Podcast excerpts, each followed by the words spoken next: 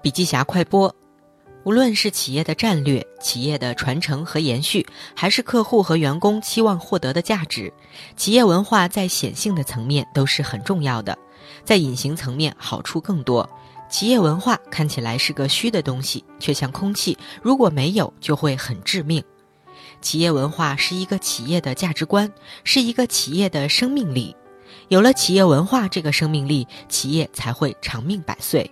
企业文化是一个集体概念，它体现在企业的每一个人身上，体现在企业的每一个地方。这看起来有点不太好把握，其实呢，如何入手做企业文化也是有迹可循的。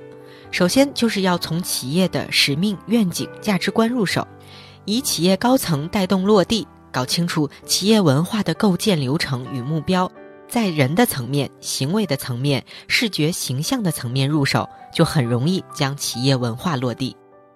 好了，深度学习还需关注微信公众账号“笔记侠”，阅读完整版笔记还原。